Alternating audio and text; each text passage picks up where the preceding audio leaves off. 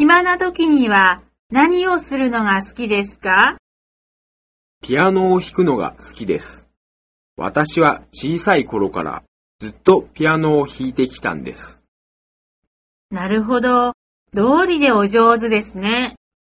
それほどでもないですよ。ピアノを楽しむ人は多いですが、上達するのはなかなか難しいんです。私はプロとして弾くのではなく、楽しみのために弾いているだけです。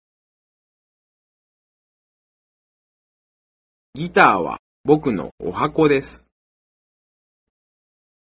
趣味は絵を描くことです。好きなことはといえば、例えば美術館や博物館などへ行くことです。なぜ芝居をすることが好きなんですか？いろんな種類の音楽 CD をたくさん集めるのが趣味です。夏に野球の試合を見に行くのが一番の楽しみです。サッカーは自分ではやらないが、見るスポーツとしては一番好きです。